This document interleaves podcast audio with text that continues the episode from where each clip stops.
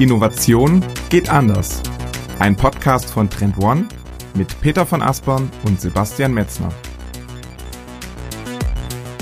In dieser Folge geht es um die Frage, wie Unternehmen führend durch Innovation werden und bleiben. Und darüber haben wir mit Patrick Bühr gesprochen. Er ist Head of Research and Development bei der Rügenwalder Mühle. Zu Beginn der Folge sprechen wir über die Transformation des Unternehmens in den letzten zehn Jahren. Patrick erklärt, wie die Rügenwalder Mühle zum Pionier von pflanzlichen Fleischalternativen geworden ist. Im Mittelteil fragen wir nach den Erfolgsfaktoren der Innovationsführerschaft. Patrick sieht hier die Themen Kollaboration und Insight-Orientierung im Entwicklungsprozess als sehr zentral an. Wer von euch erfahren will, wie die Rügenwalder Mühle die fokussierte Umsetzung von Innovationsprojekten vorantreibt und welche Produkte sich in der Innovationspipeline aktuell befinden, der hört die Folge am besten bis zum Ende. Also nun mitten rein in Episode 88. Herzlich willkommen zum führenden Innovationspodcast Innovation geht anders mit mir, Peter von Aspern aus Hamburg und wie immer zugeschaltet aus Berlin ist ist Sebastian Metzner und auch von mir ein herzliches Willkommen in dieser Folge. Schön, dass ihr auch in dieser Woche wieder mit dabei seid. Ja, und ihr habt es alle gemerkt, ne, wir sind mitten in der Grillsaison und die große Frage, Peter, ist, was, was kommt da auf den Tisch? Denn diese Frage stellen sich immer mehr Menschen. Das Thema Fleischkonsum, um das soll es heute gehen. Das ist ein wichtiger Teil unserer Esskultur und Fleischprodukte sind natürlich ein Symbol unseres Wohlstands und auch eines des Genusses.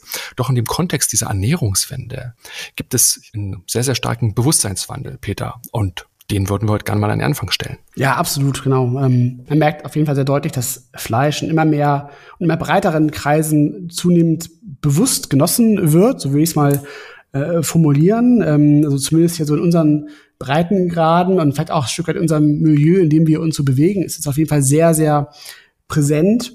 Und ähm, natürlich werden in diesem Kontext eben auch vegane Alternativen und auch weitere Innovationen in diesem Kontext immer relevanter. Und ich glaube, was auch eben ganz wichtig ist, eben auch im Kontext der Grillsaison, dass es dabei ja auch nicht um Verzicht gehen soll, sondern eben um einen bewussten und verantwortungsvollen Genuss.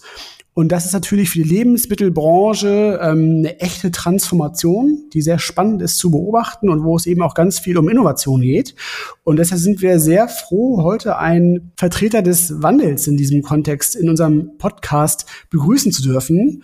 Und das ist unser heutiger Gast Patrick Bühr von der Rügenwalder Mühle. Herzlich willkommen bei uns im Podcast, Patrick. Ja, moin. Vielen Dank, dass ich da sein darf. Wir freuen uns auch sehr.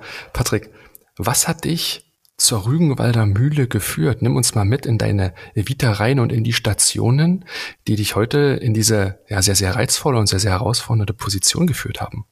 Ja, super gerne, Sebastian. Ähm, ich bin das, was man wahrscheinlich klassischerweise den absoluten Foodie-Nerd nennt.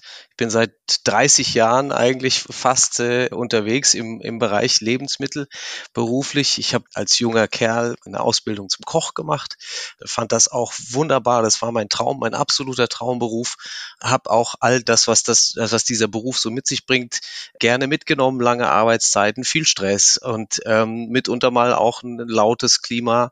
Aber der Umgang mit Lebensmitteln und jeden Tag in der Lage zu sein, was Neues damit zu kreieren, das war für mich das alles wert.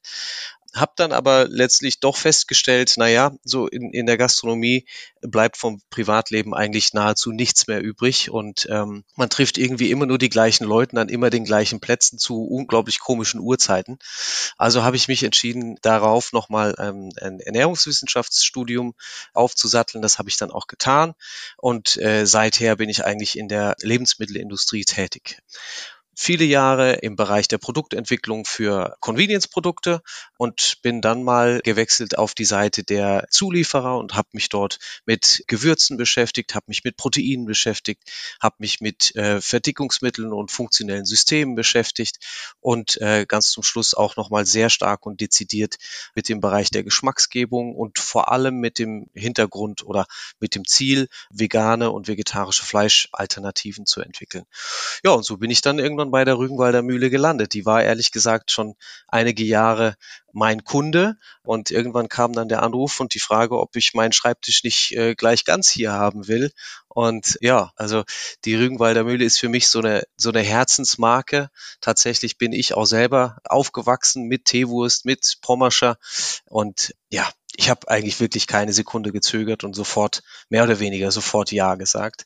Und ähm, ja, jetzt bin ich heute hier, sind äh, schon über zwei Jahre und ja, jeden Tag kommen neue Möglichkeiten dazu, neue Aufgaben dazu und wir entdecken neue, ähm, neue Wege, Dinge anders zu machen als am Tag vorher. Ja, total spannend. Und ähm, du hast es gerade gesagt, du bist jetzt seit zwei Jahren ungefähr da und in der Rolle als Head of RD. Und ähm, nimm uns da doch mal mit, so auch, was, was das bedeutet, diese Rolle und welche Tätigkeiten du da ausübst, um auch mal so ein bisschen Kontext zu geben, auch wie so diese Lebensmittelbranche und dieser Bereich der Entwicklung eigentlich auch funktioniert, weil ich glaube, das ist auch für viele unserer Zuhörer so ein bisschen so eine, so eine Blackbox. Ich glaube, alle kennen die Produkte, ja. ähm, aber was so dahinter steckt, ähm, auch an konkreten Tätigkeiten, wäre auch nochmal ganz spannend, so einen kurzen Abriss zu verstehen. Ja, die Frage, die ich ganz viel gestellt bekomme, was macht ihr eigentlich bei euch da im Labor? Genau. Ähm, und meine, meine Antwort ist, äh, ganz ehrlich, im Labor machen wir gar nicht so viel. Also wir machen relativ viel oder wir machen sehr viel in unserer Entwicklungsküche. Da ist es nämlich tatsächlich so, dass wir mit den einfachsten Gerätschaften, den wahrscheinlich ihr auch zu Hause habt, einfache Mischer, mit denen man Kuchenteige machen kann, ob das jetzt eine KitchenAid ist oder, oder vergleichbare Fabrikate oder sowas wie ein Thermomix, mit dem man eine, eine Emulsion herstellen kann. Damit können wir schon ganz, ganz, ganz viel machen. Denn das Wichtige dabei ist zu wissen, wie die Zutaten, die wir verwenden, am Ende zueinander gebracht werden müssen, wie wir die kombinieren müssen, damit wir das rausbekommen, was wir später dann in der Umsetzung in der, in der Fabrik, in der Produktion herstellen. Wir haben aber natürlich auch ein Labor. Ja, wir sind auch eine eine Abteilung, die teilweise ein Stück wissenschaftlich arbeitet. Ja, wir müssen sehr viel verstehen, was unsere, was unsere Rohstoffe denn können, ähm, wo die Grenzen sind. Wir müssen sie analysieren, damit wir unsere Rezepturen so aufbauen, dass sie zu jeder Jahreszeit von jedem Bediener der Anlagen genau so rauskommen, wie wir sie als Rezeptur einmal abgegeben haben. Da geht schon ein Stück weit Analytik, also Lebensmittelanalytik rein. Genau. Vom Team her sind wir total bunt gemischt. Der gemeinsame Nenner ist äh, auf jeden Fall, dass wir alle Foodies sind, dass wir alle Lebensmittel lieben und das lieben, was wir da tun. Vom Background her sind Metzger mit dabei. Ja, das ist so ein bisschen die Legacy-Abteilung der Rügenwalder Mühle, die vielleicht schon, schon da waren, als wir noch keine veganen Produkte gemacht haben. Es sind Köche mit dabei. Es sind Lebensmitteltechnologen mit dabei. Es sind Biotechnologen mit dabei. Lebensmittelchemiker sind mit dabei, ähm, mit den unterschiedlichsten Arten der Backgrounds auch. Und ja, es ist ein ganz buntes Miteinander mit dem großen Ziel, äh, Innovation voranzutreiben. Das wollte ich nämlich gerade fragen. Gibt es einen konkreten Auftrag, einen Beitrag, den ihr euch in Stammbuch geschrieben habt, den ihr als F&E oder als Innovationsabteilung täglich leistet? Ja, also wir haben keinen Satz, den wir rezitieren, ähm, aber für uns ist natürlich ganz klar, dass wir einen Innovationsanspruch an die Rügenwalder Mühle stellen und vor allem an uns als Entwicklungsteam. Wir wollen Pionier sein in dem, was wir tun. Wir wollen Innovationsführer sein, was die disruptive Kraft und die innovative Kraft unserer Produkte betrifft. Und nicht zuletzt wollen wir auch definitiv der Qualitätsführer sein, denn wir wissen, dass viele Produkte, die neu in den Markt kommen, erstmal mal eine, einen großen Try haben, eine große Aufmerksamkeit erzeugen und dann aber am Ende die Erwartungshaltung der Konsumenten nicht erfüllen. Und das sehen wir als ganz klare ähm, Aufforderung an uns. Diese letzten 20 Prozent, die letzte Meile, die ein neues Produkt von einem richtig guten neuen Produkt eben unterscheidet. Und die Teamstruktur, die wir bei uns in Research und Development aufgebaut haben, ist, glaube ich, auch nicht eine, die sehr typisch und sehr klassisch ist für Unternehmen in dieser Branche und auch vor allem dieser Größe. Ich habe ein wunderbares Team, das im Grunde genommen aus drei Teams besteht. Und die eine ursprüngliche Produktentwicklung, und das ist das, was man sich darunter vorstellt, ist das, was wir operativ nennen. Da geht es um Rezepturen, da geht es um Geschmack, Geschmack, da geht es um Verbesserung, kontinuierliche Verbesserung der Rezepturen, aber auch die Gängigkeit in der Produktion, wenn irgendwo äh, Schwierigkeiten aufkommen, dann gehen die da nochmal rein und kennen das Verhalten der Produkte in- und auswendig und die Zusammenarbeit oder das Zusammenspiel mit den Produktionsmaschinen, die wir haben. Auf der anderen Seite schauen wir aber natürlich auch, was passiert denn eigentlich in drei, vier, fünf Jahren? Wie, wie ist die Ernährung der Zukunft? Wie werden wir uns ernähren? Was werden die Ansprüche sein? Aber was wird sich auch auf dem Markt der, der Rohstoffe tun? Und das ist unsere strategische Produktentwicklung, die eigentlich allen immer drei, vier, fünf Jahre voraus ist und mit den ähm, abgefahrensten Rohstoffen hantiert, die uns Lieferanten zur Verfügung stellen und, und fragen, könnt ihr mal schauen, ob man daraus irgendwie was machen kann. Aber gleichzeitig auch eine sehr starkes Linkage hat zur Wissenschaft. Wir machen viele Projekte mit Universitäten, mit Forschungseinrichtungen. Auf Symposien ähm, diskutieren wir darüber, wie die Ernährung der Zukunft zustande kommen wird. Und etwas, was wir kürzlich eingeführt haben, ist für uns das große Thema äh, des, des Rohstoffmanagements.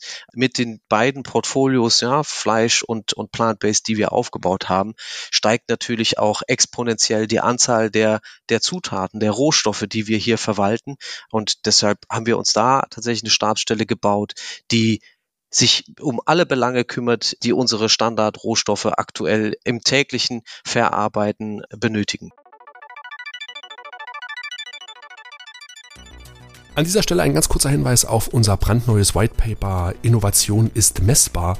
Darin findet ihr die zehn wichtigsten KPIs zum Trend- und Innovationsmanagement und den Fokus haben wir ganz bewusst diesmal auf die Kennzahlen in der Frühphase des Innovationsprozesses, den sogenannten Leading Indicators gelegt. Dazu zählen zum Beispiel der Innovationsgrad, aber auch der Alignment Index oder die Übertragungsquote. Der Clou daran ist, Innovationsverantwortliche und Innovationsteams, die bereits zu Beginn des Innovationsprozesses mit den richtigen Kennzahlen arbeiten, werden ihre Innovationsziele in den späten Phasen leichter und auch schneller erreichen. Als Zusatz haben wir für euch das Thema Nachhaltigkeitsziele als Innovationstreiber ebenfalls in das Whitepaper mit inkludiert. Auf trendone.com slash whitepaper minus Innovation minus KPIs könnt ihr euch euer Exemplar jetzt kostenlos runterladen. Den Link findet ihr auch unten in den Shownotes. Und nun wieder zurück in den Podcast.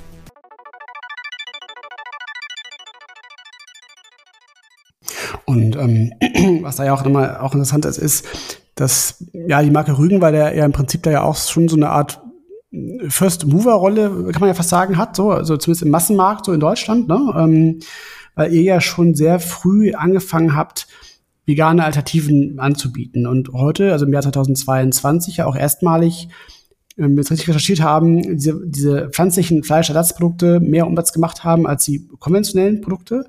Und daran kann man ja auch ablesen, ne, dass da offensichtlich ein nachhaltiger Erfolg auch da sein muss, sonst würde man dieses Ziel nicht ähm, erreicht haben. Und ähm, ihr macht das aber schon seit 2014 tatsächlich. Also schon eine ganze, ganze Weile, ne? Habt ihr auch schon sicherlich viele Lernerfahrungen gesammelt. Und damals, aber 2014, war die Welt ja noch ein bisschen andere. Ne? Da waren wir jetzt in, diesem, in dieser Ernährungstransformation noch nicht da, wo wir heute stehen. Und das wäre dann mal ganz spannend, auch mal dahin äh, zurückzublicken, was eigentlich damals der Auslöser war. Also Kannst du das berichten? Also warum hat man sich damals dafür entschieden, tatsächlich diesen Schritt auch schon so früh tatsächlich zu gehen? Also 2014 war natürlich das Jahr, in dem der Konsument gewahr geworden ist, der Innovationsvorhaben, die die Rügenwalder Mühle hat. Angefangen hat das noch, noch viel früher. Also es war im Jahr 2010 letztlich, dass wir wie man das von einem mittelständischen Lebensmittelbetrieb kennt. Ja, da kommt die Führungsmannschaft in, in aller Regelmäßigkeit zusammen und probiert neue Produkte oder probiert sogar die Produktion vom Vortag. Und in dem Fall war es dann tatsächlich eine Entwicklungsverkostung, die hier bei uns in der Produktentwicklung stattgefunden hat. Und dabei kam eben die Frage auf, was wäre denn eigentlich, wenn wir Produkte herstellen wie unseren Schinkenspicker? Genauso lecker muss er sein, nur ohne Fleisch.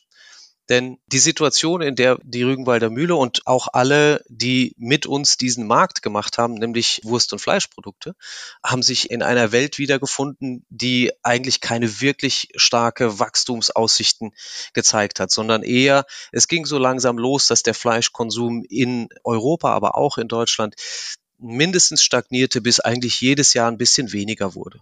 Und da ist natürlich die Frage, wenn man sich in einem Markt bewegt, in dem man eine Nische belegt, und das haben wir damals schon als einer der wenigen verbliebenen wirklichen Markenhersteller im Fleisch- und im Wurstbereich, dann geht es ja letztlich immer darum, Marktanteile sich zu erarbeiten, die vorher jemand anders hat, denn der Markt wächst ja nicht mehr.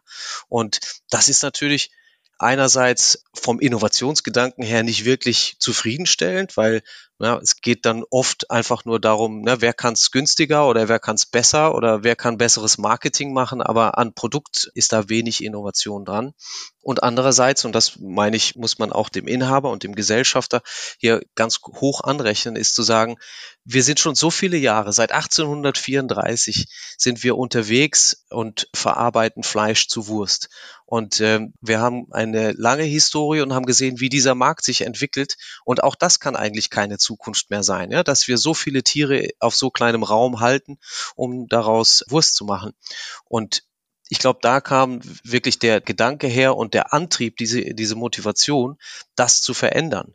Und was damals erstmal so als, als Idee gestartet ist, mit keinen wirklich großen ähm, Erwartungshaltungen, was äh, die Umsatz, den Umsatzbeitrag betrifft, sondern eher, lasst uns mal gucken, ob wir das können und lasst uns mal gucken, ob der Konsument das annimmt. Und das war aber aus dem Stand weg. Also man hat mit wenigen Tonnen gerechnet. Also wir haben gesagt, wenn wir fünf Tonnen pro Woche machen, dann ist das schon ein Erfolg. Und es war relativ schnell.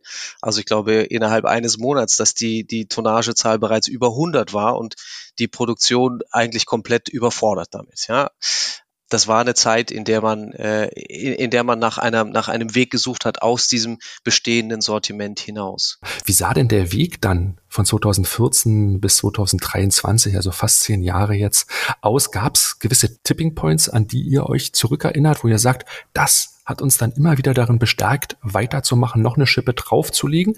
Also das war äh, alles andere als, als ein ruhiger Marsch und einer, der immer nur in eine Richtung und immer nur bergauf gegangen ist man muss sich ja vorstellen, 2014 gab es diese Kategorie ja gar nicht. Also es gab vegane oder auch vegetarische Fleischersatzprodukte und da vor allem irgendwie sowas wie eine Salami oder irgendwie sowas wie eine Mortadella. Das war dann, wir nennen das Reformhausqualität. Ja, es wurde vor allem in, in Nischenmärkten für ein Nischenpublikum hergestellt. Und unter den Gesichtspunkten, unter denen wir gestartet sind, ist, Mensch, wenn du eine Innovation machst, die vor allem auch auf Nachhaltigkeit setzt, dann funktioniert es ja eigentlich nur, wenn du das einem Massenmarkt zur Verfügung stellst. Weil nur dann, wenn du Skalierung hast, dann hast du ja auch Effekt. Und von daher war immer klar von Anfang an, das Ziel ist, der Markt ist der große Bereich der Flexitarier und der klassische Lebensmitteleinzelhandel. Das war auch das, wo wir herkamen und äh, mit dem Qualitätsanspruch, den wir hatten, war das von Anfang an die, die Marschroute. Und naja, wie das so immer, immer so ist, die ersten Produkte waren sicherlich nicht berauschend, ja. Also es gab auch Zeiten, da hat man hier zu einer, zu einer Verkostung intern eingeladen äh, und es wollte keiner kommen.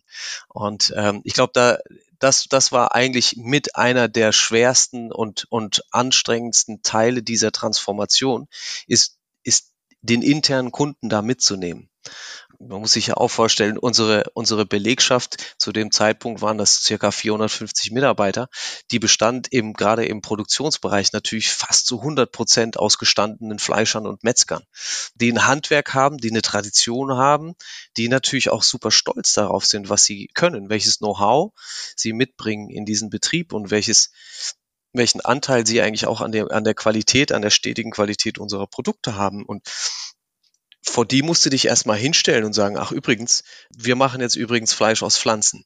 Also das, was ihr mitbringt, das brauchen wir eigentlich gar nicht mehr.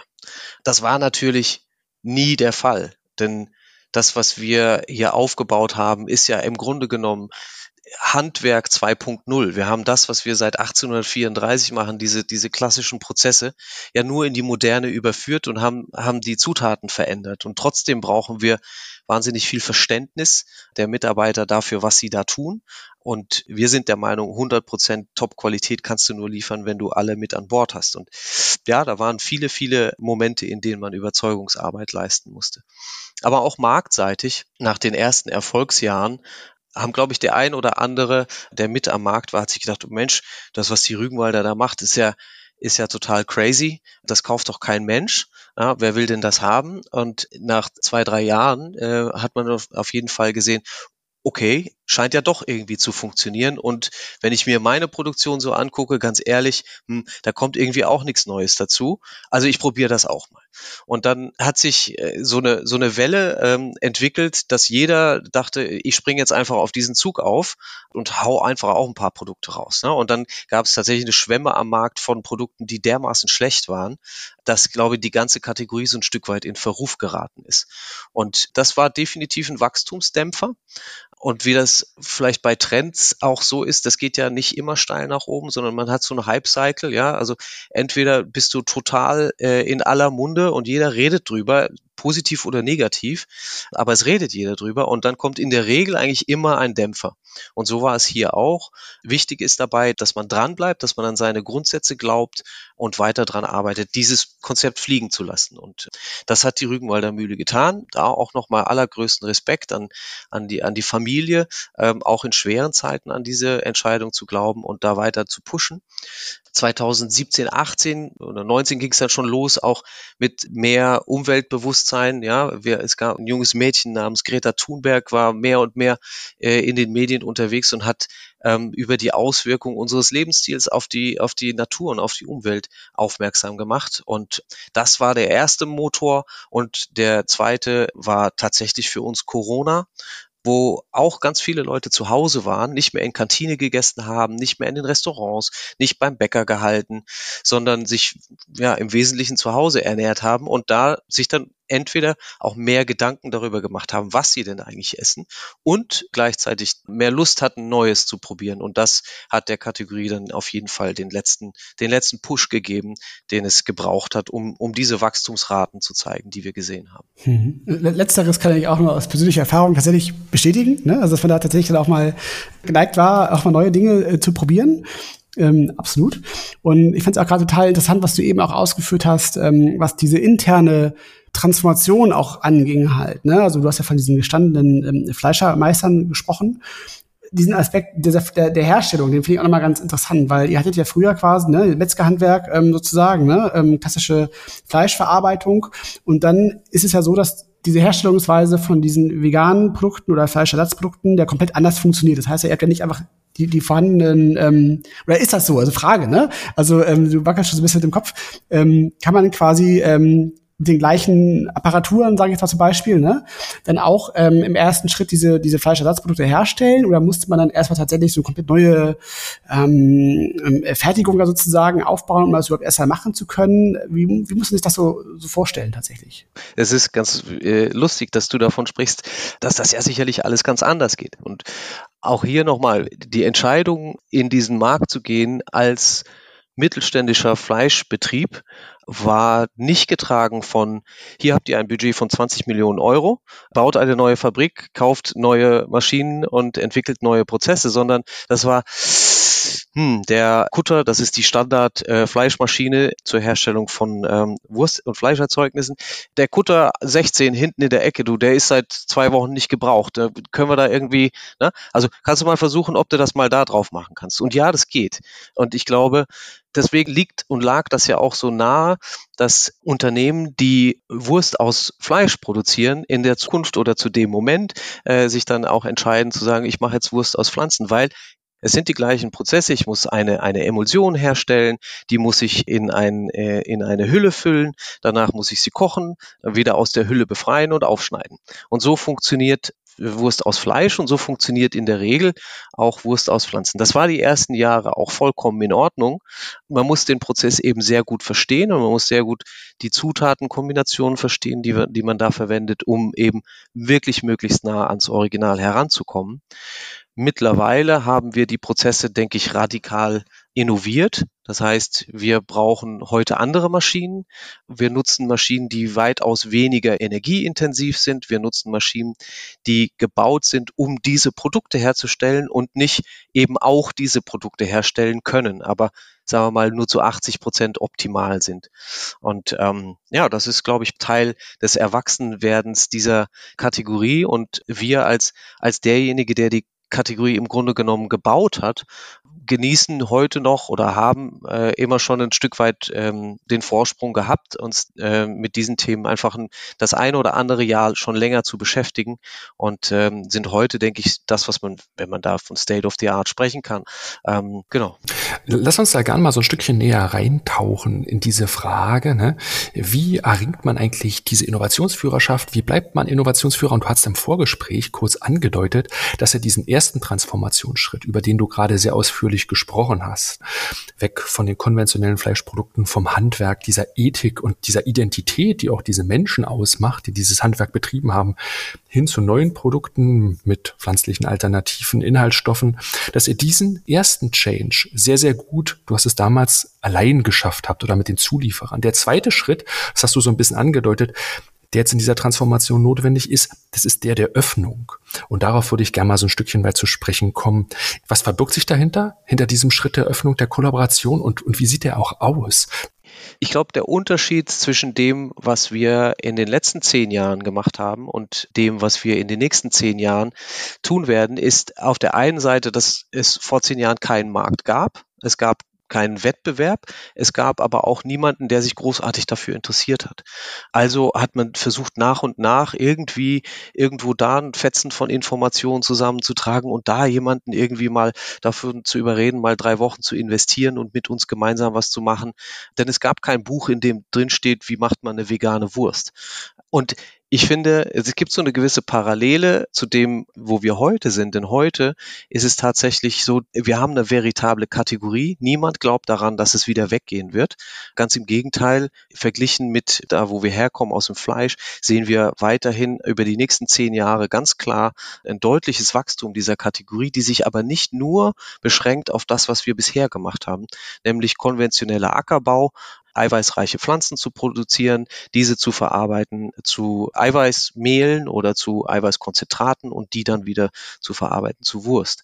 In Zukunft werden wir eine, einen ganzen Blumenstrauß an Technologie zur Verfügung haben, um Lebensmittel zu produzieren in einer Art, ähm, die wir heute so gar nicht verwenden. Und, und da gibt es wahnsinnig viel, was gleichzeitig passiert. Und das passiert in der Regel sehr dynamisch in kleinen Startups, in Innovationsökosystemen, wo Forschung, wo Industrie und wo Startups zueinander kommen und gemeinsam an Lösungen arbeiten. Aber wir zapfen auch zu einem großen Teil die Wissenschaft an, um nochmal zu schauen, was ist denn eigentlich alles möglich und was kann man anders machen und was kann man effizienter machen und übersetzen es dann folgend in Prozesse, die wir als mittelständischer Betrieb abbilden können.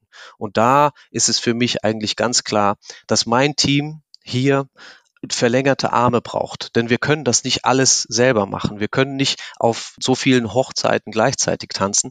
Wir müssen uns sehr, sehr stark fokussieren auf das, was wir glauben, was in Zukunft für uns von Relevanz sein wird und müssen uns dann die richtigen Partner suchen, um Dinge gemeinsam voranzutreiben. Denn darum geht es, ähm, dass wir diese Kategorie weiter vorantreiben und dass wir gute Ansätze von schlechten Ansätzen trennen und das relativ schnell und dann die guten weiterverfolgen. Ich wollte mal auf den Punkt raus, was, was das Wesen auch eurer Innovationsarbeit in eurem Team ist, die ihr intern bei der Rügen, bei der Mühle dann macht und, und diese, wie diese Arbeitsteilung auch funktioniert mit den Partnern in diesem Ökosystem. Ne? Also ist dann sozusagen, wenn ich es richtig verstehe, geht es dann bei euch im Kern darum, also neue Produkte zu entwickeln und dann eben entsprechend dann auch herauszufinden, wie man die optimalerweise herstellt oder ist es dann eher so dieser Fokus auf tatsächlich eher diese Herstellungsverfahren als solches, die für euch der Kern ausmachen und das Produkt an sich ist dann eher so eine Konfiguration von dem, was ihr da an Skills aufgebaut habt? Also wie muss sich das so, so vorstellen? Ja, ich glaube, der relevante Prozess, den es gilt, in den nächsten Jahren äh, nach vorne zu treiben, ist der vorgelagerte Prozess der Herstellung der Rohware. Also wir verwenden seit Anbeginn relativ viel Soja in unseren Produkten, Soja-Eiweiß, was zu dem Zeitpunkt in der Qualität, in der wir sie gebraucht haben, aus Amerika kam. Ja, aus Europa gab es zwar Quellen, wo man Soja angebaut hat, das ist aber in der Regel eigentlich eher für die Tierfutterherstellung verwendet worden und weniger für die menschliche Ernährung. Mittlerweile sind wir auch so weit, dass wir sagen, naja, wir müssen eigentlich nicht in Nordamerika Soja einkaufen, das auf dem Schiff nach Europa transportieren, um hier Fleischersatzprodukte zu machen.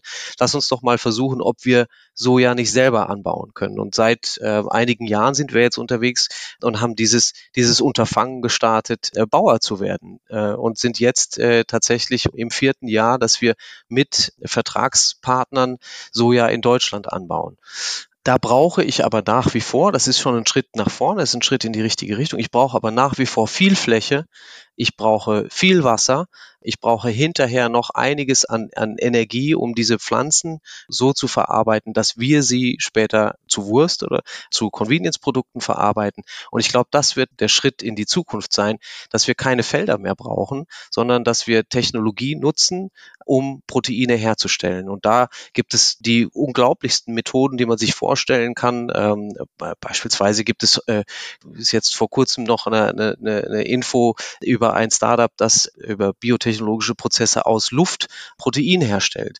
Und einerseits die Quelle, ähm, aus der ich, aus der ich meine Lebensmittel herstelle, aber auch die Methoden, die ich anwende, sind relevant dafür, wie wir in der Zukunft mit noch ressourcenschonender und noch mit noch weniger Fläche, noch weniger Wasser und weniger Energie und mit einem deutlich verbesserten ähm, CO2-Fußabdruck eben Protein herstellen kann.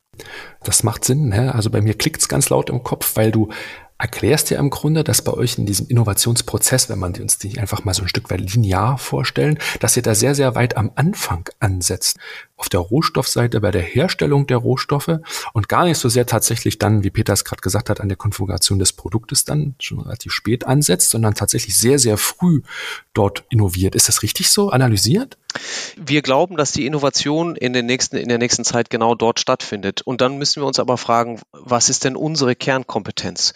Und ist die tatsächlich biotechnologische Prozesse zu entwickeln oder aus neu gewonnenen Rohstoffen wirklich leckere Produkte zu machen. Und ich glaube, unsere Stärke liegt am Ende eher in dem, in der Veredelung und in der Wertgebung der Rohstoffe. Und deshalb suchen wir uns für die vorgelagerten Schritte tatsächlich Partner aus, mit denen wir sowas gemeinsam erforschen und dann auch eben so machen, dass es genau für unsere Zwecke passt und für unsere Produkte perfekt vorbereitet ist. Mhm. Wenn wir jetzt mal auf die andere Seite gucken, also das andere Ende der, der Kette, dann zum Endkonsumenten hin, könnte ich mir aber auch vorstellen, dass ja gerade auch in dem sehr schnell drehenden Lebensmitteleinzelhandelsbereich es ja auch sehr wichtig ist, da auch nah dran zu sein am, am Markt ne, und auch diese, diese Trends auch gut spüren zu können, ähm, was ja auch ein wichtiger Differenziator am Ende ist. Ne? Also welches Sortiment man dann auch ganz konkret auf Basis dieser Produkte auch dann tatsächlich anbieten kann. Inwieweit spielt das für euch eine Rolle und wie bildet ihr das ab, da auch nah am Markt dran zu sein?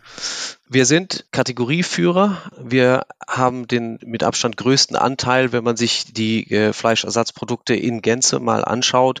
Und doch ist es so, dass wir oder dass die Kategorie jeden Tag neue Konsumenten dazu gewinnt. Und da ist es eigentlich gar nicht so, so großartig unterschiedlich wie zu anderen Kategorien aus dem Lebensmittelbereich, dass ich bevor ich in ein neues Produkt investiere oder bevor ich ein neues Produkt entwickle, ja tatsächlich erstmal verstehen muss, wie sieht denn der Markt aus? Welchen Bedarf gibt es denn konsumentenseitig und den herauszufinden und den vor allem am Ende zu quantifizieren, um zu sagen, hier lohnt sich für uns die Investition in ein neues Produkt. Dafür haben wir eine, ein ganz tolles Team ähm, im Market Insights, das sich beschäftigt eigentlich damit, Konsumentenerwartungen äh, in Konzepte zu übertragen, in eine Art Briefing zu übertragen, wo wir dann sagen, dagegen können wir ein bestimmtes Produkt pitchen. Und äh, die Methoden, die wir dort, dort verwenden, sind eigentlich ja ganz vielfältig. Ja? Also das geht von Fokusgruppen an, wenn wir schon ganz konkrete Ideen haben, wenn wir schon wissen, mit wem wollen wir denn eigentlich dieses Produkt gemeinsam entwickeln und für welche Zielgruppe und wie verhalten die sich, wenn die mit unseren Produkten interagieren. Also das ist immer ganz spannend, das zu beobachten. Das ist natürlich dann schon ein Stück weit äh, weiter äh, drin im Prozess. Und was wir vorher tun, sind große und kleine qualitative und quantitative Marktforschungen, die manchmal auch mittlerweile ganz schnell gehen. Also ein schönes Beispiel ist, wir sind gerade tatsächlich im Launch eines neuen Produktes oder von zwei neuen Produkten. Es sind unsere Mühlen Crispies, die äh, äh ab KW 25 dieses Jahr in, im, im Handel sind.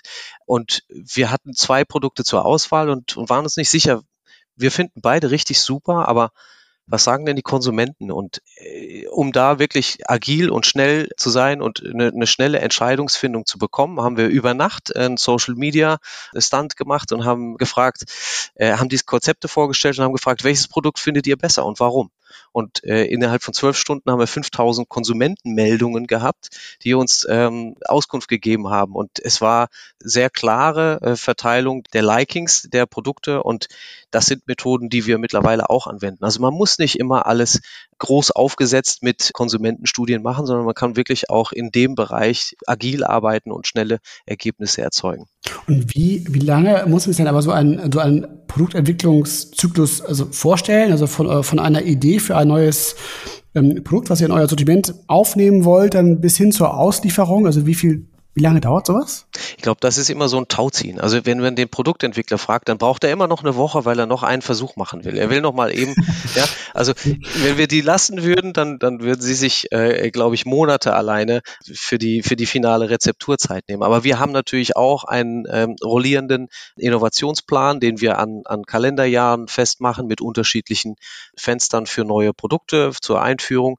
In der Regel dauert eine Produktentwicklung von Konzept bis äh, Erstproduktion aktuell irgendwas um die zwölf Monate. Ähm, okay. Die mhm. zwölf Monate sind vor allem dadurch bedingt, dass in der aktuellen Lieferkettensituation Maschinenbestellungen einfach so viel länger dauern, als wir das, als wir das gewohnt sind für eine Maschine, die wir regelmäßig bestellen, normalerweise sechs bis acht Monate. Da sind heute zwölf bis vierzehn Monate schon, schon keine Besonderheit mehr. Und das mussten wir natürlich agil auch in unseren Innovationsprozess einbauen, um nicht unsere Routine zu verlieren, um nicht zu große Gaps in Neuproduktlistings zu haben. Von daher ist ein bisschen umorganisieren gefragt. Wir haben dieses Jahr unseren Innovationsprozess nochmal, nochmal umgestellt und nochmal adaptiert. Wir arbeiten da mit einem klassischen Stage-Gate-Modell, das für uns gut funktioniert, wollen aber noch viel mehr Agilität damit reinbringen. Ja, wir wollen diesen Sweet Spot, den wir ja haben als Rügenwalder Mühle zwischen den großen Konzernen, aber auch zwischen der Wissenschaft, also wie man es wirklich prozessual richtig macht und den kleinen ähm, Manufakturen, die wahnsinnig schnell auf Entscheidungen reagieren können. Und da wollen wir wirklich mittendrin sein und da, wenn es nötig ist, die wahnsinnige äh, Geschwindigkeit an den Tag legen, die wir können. Auf der anderen Seite aber mittlerweile auch mit der Verantwortung, die wir haben und der Größe des Unternehmens eben auch sagen müssen, die Prozesse müssen stabil, robust und belastbar sein. Das ist auf jeden Fall eine sehr, sehr gute Einschätzung. Und ich würde vorschlagen, weil du es gerade schon mal angedeutet hast, in euer Innovationsportfolio mal reinzuschauen und wir schon so ein bisschen angefangen haben, über diese Rohstoffe und Inkredenzien zu sprechen, die eigentlich Fleischersatzprodukte auszumachen. Lasst uns gerne in diese, für uns sind das ein Stück weit so kernprozessnahe Innovation. Immer dann, wenn wir um Rohstoffe und Produktion reden, da gucken wir noch nicht mal so weit in die Disruption. Deswegen lasst uns für den Anfang gern bei diesen kernbereichsnahen Innovationen bleiben und in diesem Rohstoffsegment einmal gucken, Gibt es weitere Rohstoffe über Soja hinaus, die in Zukunft relevant werden? Was spielt auf dieser Rohstoffebene in Zukunft ganz, ganz groß mit? Was, was werden wir da so erleben? Im Plant-Based-Sektor gibt es eigentlich heute, ähm, und man schaut ja tatsächlich erstmal global da drauf, ne? was, was sind die großen äh, Ströme der Rohstoffentwicklung? Und da, da sehen wir einfach Soja, Weizen, Erbse. Das sind die großen vier ähm, proteinreichen Hülsenfrüchte und Leguminosen, die weltweit am meisten eingesetzt werden. Und worauf kommt es an? Wir als Produzent aus dem Ammerland mit einem regionalen Anspruch, wir wollen natürlich viel mehr Produkte, die rund um uns herum erzeugt werden können, einsetzen, als dass wir sie von weit her importieren. Also schauen wir, und ich denke, das tut die ganze Kategorie, viel mehr darauf, was, was kann denn an heimischen Produkten noch eingesetzt werden. Und da gibt es auch ganz tollen Blumenstrauß an Produkten, wenn wir über Lupinen nachdenken, wenn wir über Ackerbohnen nachdenken. Aber wir experimentieren beispielsweise auch mit Hanf. Wir experimentieren mit einem Reisprotein. Gut, ist jetzt nicht das allerregionalste, aber zumindest in der, in der Variabilität. Wir schauen uns Kichererbsenproteine an. Also es gibt noch eine ganze Menge an an Rohstoffen, die heute noch total unentdeckt sind, die aber ein großes Potenzial dafür bieten, auch in großen Mengen am Ende eingesetzt zu werden. Und dann schaut man sich nochmal an, und was ist der Fußabdruck dieser jeweiligen Produkte und wie kann ich denn das noch mehr verbessern? Also beispielsweise das ganze Königreich der Pilze ist eigentlich auch noch nicht wirklich so erforscht und, und so ausgearbeitet und bietet ein wahnsinniges Potenzial, Lebensmittel, und ich sage jetzt bewusst eigentlich nicht mehr Fleischersatzprodukte, sondern Lebensmittel zu erzeugen, die rein auf pflanzlicher Basis sind und meiner Meinung nach nicht unbedingt immer nur Fleischersatzprodukte sein müssen. Diese Kategorie wird erwachsen werden und sie wird sich eigenständiger darstellen, als sie gewachsen ist. Ich denke, am Anfang durften wir die Konsumenten nicht abhängen mit einem Produkt, was sie weder von, von der Visualisierung noch vom Namen noch vom Geschmack her irgendwie einordnen können. Aber je mehr wir in diese Kategorie reinwachsen, umso mehr dürfen wir uns auch lösen von dem großen Bruder Fleisch. Und ähm, das sind, glaube ich, äh, Themen, wo dann der, der Herstellprozess der Rohware auch nochmal viel stärker ins Gewicht fällt. Und bei Pilzen oder bei Mykoprotein, wenn man ehrlich ist, ist da auf jeden Fall noch ein, ein, ein Riesenpotenzial, denn da verarbeite und verzehre ich nicht das, was wir sehen, nicht die Frucht, nicht den Pilz, den Speisepilz, wie wir ihn kennen, sondern das Myzel. Das ist das Wurzelgeflecht, was wie bei einem Eisberg viel mehr der Trockensubstanz ausmacht als die eigentliche kleine Frucht oben. Und das ist dann nochmal ein Prozess, den wir steuern können mit äh, Hilfe von Biotechnologie. Das heißt, wir werden ganz ähnlich wie Bier in, in Edelstahltanks Lebensmittel brauen können. Und das ist für mich beispielsweise eins der, der allergrößten Potenziale in den nächsten fünf Jahren. Und ist es dann so, dass quasi dann, also ihr als Nachfrager dieser Rohstoffe dann auch, seid ihr dann der primäre Innovationsmotor? Oder gibt es dann auch so aus, aus der Richtung der Landwirtschaft, sage ich jetzt mal, oder dieser Rohstoffproduzenten auch innovative Ansätze, ähm, wo man auch dann kooperativ ähm, gemeinsam unterwegs ist oder ihr auch diese Dinge auch dann dankbar aufgreifen könnt, ähm, weil aus dieser Angebotsrichtung quasi auch ähm, viel Innovation passieren. Also, ich muss sich das so vorstellen von der Dynamik her. Ich glaube, wir sehen uns da sehr stark als Multiplikator. Denn äh, die Entwicklung der Prozesse und der Technologien passiert in Startups oder es passiert auf universitärer Ebene und wird dann ausgegründet als universitäres Startup. Und dann hat man ja erstmal unter Beweis gestellt, dass ein bestimmter Prozess funktioniert. Aber ich bin ja danach noch weit entfernt davon, dass irgendein Konsument diese Produkte auch tatsächlich im Laden kaufen kann oder bei sich zu Hause äh, zubereiten und verzehren kann. Und da können wir als jemand, der den Markt kennt, der den Zugang hat, über die Marke äh, mit dem Handel und mit dem Konsumenten zu sprechen, Neuerungen einfach voranzutreiben. Und von der Idee eines Produktes und von dem Beweis, dass ein Prozess funktioniert, hin zu einem fertigen Lebensmittel, ist es auch noch ein weiter Weg.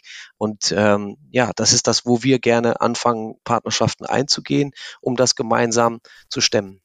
Ein ganz großer Bereich ne, in der neueren Lebensmittelverarbeitung ist das ganze Thema Fermentierung oder Biomassefermentierung, was für euch auch ein neuerer Ansatz ist. Kannst du ganz kurz erklären, weil das ja auch mit den Rohstoffen zusammenhängt, wie das funktioniert und welchen innovativen Einfluss das tatsächlich dann auf Lebensmittel hat, die der Konsument dann auch merkt? Bei der Biomassefermentation geht es eben genau darum, dass ich ein Protein oder ein Lebensmittel herstellen kann, ohne viel Fläche für den Anbau reservieren zu müssen oder verbrauchen zu müssen, sondern ich kann Nebenströme der Produktion oder der Verarbeitung von Lebensmitteln verwenden und die dann quasi als, als Futterquelle für Mikroorganismen, entweder Bakterien oder Hefen oder, oder auch ein, ein Pilz, um das dann in besten Konditionen, also Wärme. Wir haben es ja alle gerne warm, wenn wir wachsen wollen, wenn wir aktiv sein wollen, dann brauchen wir eine gewisse Wärme und unter Zuhilfenahme der Zucker, die in den äh, Nebenströmen enthalten sind, entsteht dann am Ende etwas, was wir Pilzmyzel beispielsweise nennen, was ein proteinreiches Produkt ist erstmal. Das muss ich dann äh, mit klassischen Methoden abfiltrieren und nochmal äh, verarbeitbar machen, um dann am Ende Produkte damit herzustellen. Und das hat im Grunde genommen zwei große Vorteile. Der eine ist, ich brauche weniger Wasser, ich brauche weniger Land. Der andere ist aber auch, ich muss im weiteren Prozess wie beispielsweise unsere Sojabohne nicht erst vom Fett befreien, von den Kohlenhydraten befreien, um ein isoliertes Protein zu haben, sondern ich kann es eigentlich als neues proteinhaltiges Lebensmittel verwenden. Es hat einen super guten Umami-Geschmack. Ja, wir wissen das ja alle. Natürliches Glutamat kommt entweder aus Tomaten, aus Soja oder, oder eben aus Pilzen. Und alle stark umami-haften Produkte, die wir oder Lebensmittel, die wir kennen, sind eigentlich Ergebnis einer Fermentation. Also Sojasauce, Käse ist alles äh, Ergebnis einer Fermentation. Und da können wir in Zukunft einfach noch viel, ähm, noch viel Innovation in unsere Produkte reinbringen. Und bevor es hier im Podcast weitergeht, eine kurze Unterbrechung in eigener Sache. Wenn euch dieser Podcast hier gefällt, dann schaut unbedingt einmal bei unserem Trendcall vorbei. Der Trendcall ist ein sehr kompaktes, 45-minütiges Webinar, in dem einmal im Monat meine Kollegen Jessica Werner und Sandro Megale euch die wichtigsten Trends vorstellen. Dort erfahrt ihr mehr zu den Themen Metaverse, Circular Economy oder Financial Education. Jessica und Sandro beleuchten alle Hintergründe der Trends und machen euch mit den Auswirkungen auf Unternehmen und Branchen vertraut. Bei jedem Trendcall sind mehr als 300 Teilnehmer mit dabei. Auch für mich ist der Trendcall ein echter Pflichttermin, um up-to-date zu bleiben. Wenn ihr an diesem kostenlosen Webinar teilnehmen wollt, folgt uns ganz einfach bei LinkedIn unter linkedin.com slash company slash trendone. Dort posten wir alle Informationen zur Anmeldung und geben euch schon vorab Einblicke in die kommenden Inhalte. Den Link findet ihr natürlich hier unten auch in den Show Notes und nun wieder zurück in die Folge.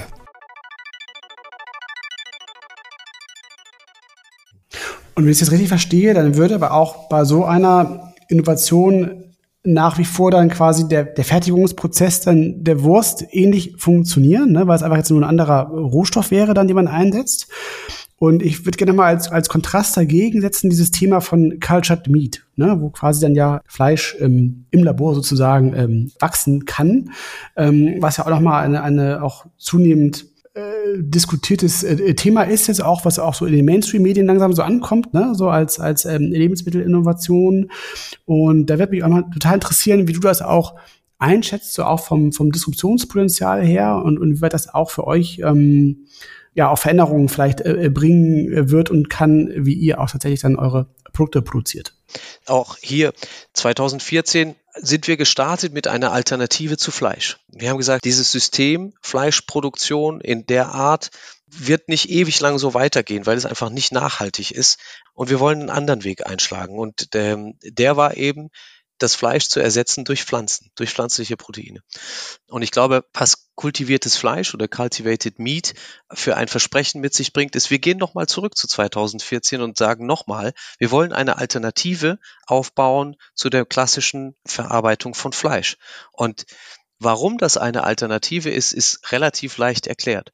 In den UN-Nachhaltigkeitszielen ist ganz klar hinterlegt, dass wir als Gesellschaft den CO2-Ausstoß reduzieren müssen. Wir müssen den Temperaturanstieg verringern und wodurch wird er befördert, ist durch zu starken CO2-Ausstoß.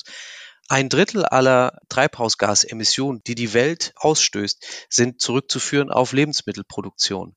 Und davon nochmal die Hälfte ist eigentlich aufgewendet durch Produktion von tierischen Proteinen. Also Viehhaltung, Viehmast und die Felder, die, die aufgewendet werden, um die Tiere zu füttern. Und da kann man natürlich anstoßen und sagen, was ist, wenn wir gar nicht mehr so viele Tiere brauchen, sondern wenn wir eine Zellentnahme eines Tieres nehmen würden und aus diesen gewonnenen Zellen ein Vielfaches an Tonnen dieses äh, Fleischprodukts zu erzeugen. Und das Beste ist, das Tier muss nicht sterben dafür. Äh, und ich glaube, das ist ein Konzept einer nachhaltigen Ernährung mit tierischen Proteinen, die für mich eine der disruptivsten Technologien sein wird, die äh, in der Lebensmittelbranche seit, seit vielen, vielen Jahren angekommen ist.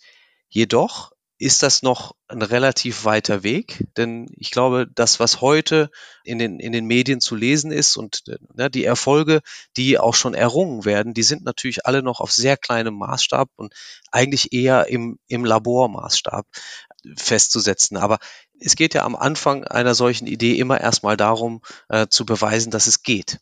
Und das ist, glaube ich, heute auch unbestreitbar, dass es funktioniert. Die große Frage wird sein, lässt es sich tatsächlich skalieren, also übertragen auf ein Vielfaches an Volumen. Und dann ist auch natürlich die Frage, zu welchem Preis. Und habt ihr dazu konkrete Innovationsprojekte in der Vergangenheit gemacht, über die ihr schon berichten könnt? Im Rahmen jetzt Cultured Meet, gibt es da bei euch konkrete Innovationsprojekte? Für uns als, als Rügenwalder Mühle ist klar, wir wollen nochmal die Chance wahrnehmen, um den Fleischmarkt zu revolutionieren und wir wollen Teil dessen sein, wenn es heißt, Innovation in Sachen Fleisch nach vorne zu treiben. Und deshalb arbeiten wir mit Startups zusammen und, und äh, kooperieren da auf strategischer Ebene, um dieses Thema voranzubringen. Wir sind keine Biotechnologen, wir sind keine Spezialisten im, im Bereich Fermentation. Aber was wir haben, ist, ich glaube, wir haben ein Gewicht und wir haben eine Stimme in Richtung Politik, wir haben eine Stimme in Richtung Konsument und wir würden gerne darüber unseren Teil dazu beitragen, dass kultiviertes Fleisch eine Option für eine zukünftige Ernährung mit auch tierischen Proteinen bedeutet. Und das machen wir auch wieder über Kollaboration mit, äh, mit Startups, mit denen wir gerade daran sind, beispielsweise ein, ein Hybrid-Burger zu entwickeln. Wir glauben, dass wir die Kompetenz haben, mit pflanzlichen Proteinen Texturen zu erzeugen und Geschmack zu erzeugen, der dem tierischen nicht äh, in viel nachsteht. Ähm, nichts riecht, schmeckt und brutzelt wie ein Rindfleischburger auf dem Grill. Und warum ist das? Das ist auf der, aufgrund der Zusammensetzung des tierischen Fettes im, im Rind. Und das können wir mit pflanzlichen Fetten heute tatsächlich noch nicht so nachstellen, dass wir äh, wirklich sagen, da schmeckt selbst der eingefleischte Fleischliebhaber ähm, keinen Unterschied mehr. Und für mich ist das eine, eine Option, deutlich weniger Fleisch zu verzehren, wenn ich nur wirklich das nehme, was ich wirklich brauche. Ähm, und wenn dann auch noch nicht mal ein Tier dafür sterben muss, ich glaube, dann haben wir alle viel gewonnen. Abs absolut, absolut. Jetzt haben wir den Blick auch ähm, relativ weit nach vorne gerichtet mit dem, mit dem Thema auch Cultivated Meat gerade. Ähm, ich würde gerne mal zurück in die, in die, ähm, mehr in die Gegenwart ähm, nochmal kommen. Und äh, wollte gerne noch mal einen Aspekt beleuchten, über den wir jetzt auch gar nicht so sehr gesprochen hatten. Und das ist das Thema der Vertriebsstruktur ähm, im Lebensmitteleinzelhandel. Und, und das will ich gerne ein bisschen verstehen, wie das funktioniert, weil wenn ich es richtig verstehe, dann ist es ja schon so, dass das quasi dieser, dieser Shelf Space in so einem Supermarkt, ist eine krass begrenzte Ressource so. Ne? Also das Kühlregal, das ist halt irgendwie, keine Ahnung, ziemlich sehr lang und das ist auch schon voll. Und, und wenn man jetzt ein neues Produkt hat, dann will man da ja irgendwie rein und irgendwas anderes muss da raus. Das heißt, ich muss ja dann diesen, diesen, diese Händler ja damit auch absolut überzeugen können, ähm, dass die das irgendwie auch machen so. Und wie weit spielt das eine Rolle für euren Innovationsprozess und, und wird das auch für immer so bleiben? Oder seht ihr da auch schon so Aspekte, dass man sagt, Mensch, so Rügenwalder als Marke ist auch so stark, man kann vielleicht auch sogar schon Direktvertrieb machen. Ich weiß nicht, ob ihr das macht, aber wie weit spielt das für euch eine Rolle? Weil ich kann mir vorstellen, dass ihr das ja auch nicht jetzt ignorieren könnt, ähm, auch, äh, auch in deinem Fachbereich jetzt auch nicht ignorieren kannst so. Aber wie, wie spielt das rein in diesen Innovationsprozess tatsächlich? Ja, das, die Erkenntnis, dass Regale nicht aus Gummi sind, die machen wir tatsächlich. Und dennoch ist es so, dass gerade im Bereich Plant-Based eine größere Nachfrage gerade nach innovativen Produkten da ist. Ähm, Im Fleischbereich ist es erstens so, dass sehr, sehr wenig Markenprodukte überhaupt noch im deutschen Handel verfügbar sind und dass die Innovationskraft nach ich weiß nicht wie viel hundert Jahren Fleischverarbeitung auch ein Stück weit nachgelassen hat. Ähm, uns allen fällt es sicherlich einfacher, im, im pflanzlichen Bereich neue Produkte zu entwickeln, denn wir lernen alle gleichzeitig immer mehr dazu und, und erarbeiten uns so Stück für Stück neue Texturen, neue Konsistenzen, von denen wir vielleicht vor einigen Monaten noch geglaubt haben, dass wir diese nicht realisieren können. Aber dann plötzlich kommt jemand daher und zeigt uns, äh, wie es geht oder wir finden es heraus. Ähm, als Lieferant für den, für den deutschen Lebensmitteleinzelhandel kennen wir natürlich die Anforderung, die auch ein Handelsunternehmen äh, oder ein Händler an, an seine Produkte hat. Ja, neue Produkte bieten immer eine Chance, sie bieten aber auch immer ein Risiko, denn ich weiß ja nicht, wie der Kunde am Ende auf ein Produkt reagiert und welche Rotation ich im Handel realisieren kann. Und ich glaube, da ist die Erwartung oder der auch der Anspruch an, an Rügenwalder als als Kategorie Treiber hier, wenn wir eine neue Produktrange äh, launchen oder wenn wir ein neues Produkt launchen, dann ist die Wahrscheinlichkeit dass sich eine zufriedenstellende Rotation einstellt, aufgrund unserer Bekanntheitsgrad und aufgrund der Erwartung, die der Konsument hat, sicherlich schon recht fortgeschritten. Und deshalb freuen wir uns, dass der Handel gerne mit uns innoviert.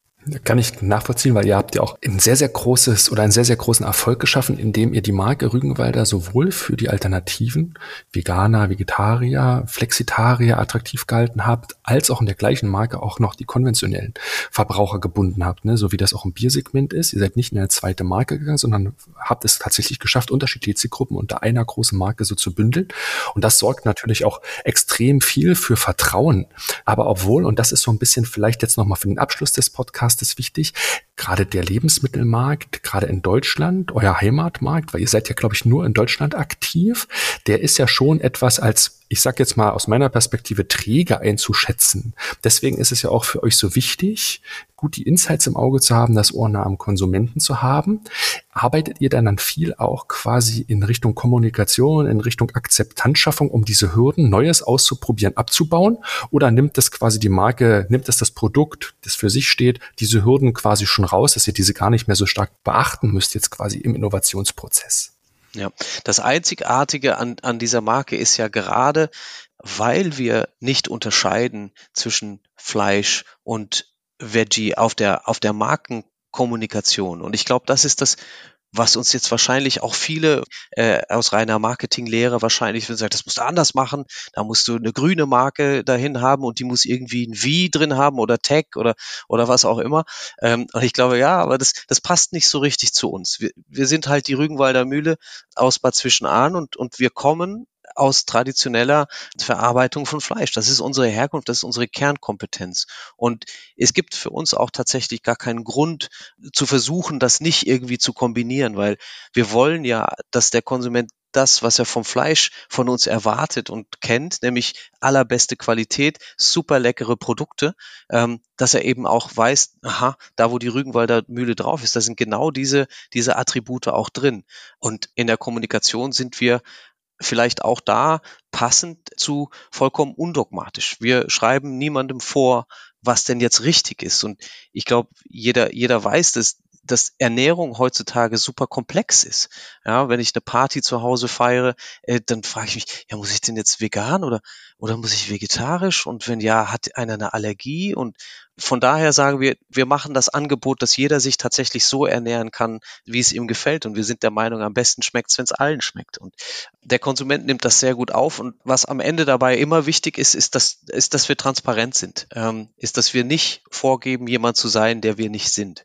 Und deshalb sprechen wir über beide Bereiche. Wir gehen auch tatsächlich wieder so weit, dass wir sagen, Fleisch und Veggie kann koexistieren und kann auch in der Markenkommunikation koexistieren. Und wir wollen das eigentlich gerade darüber forcieren, dass in einem, in einem entspannten Ambiente ähm, am Familientisch zu Hause auch über Ernährung mal diskutiert wird.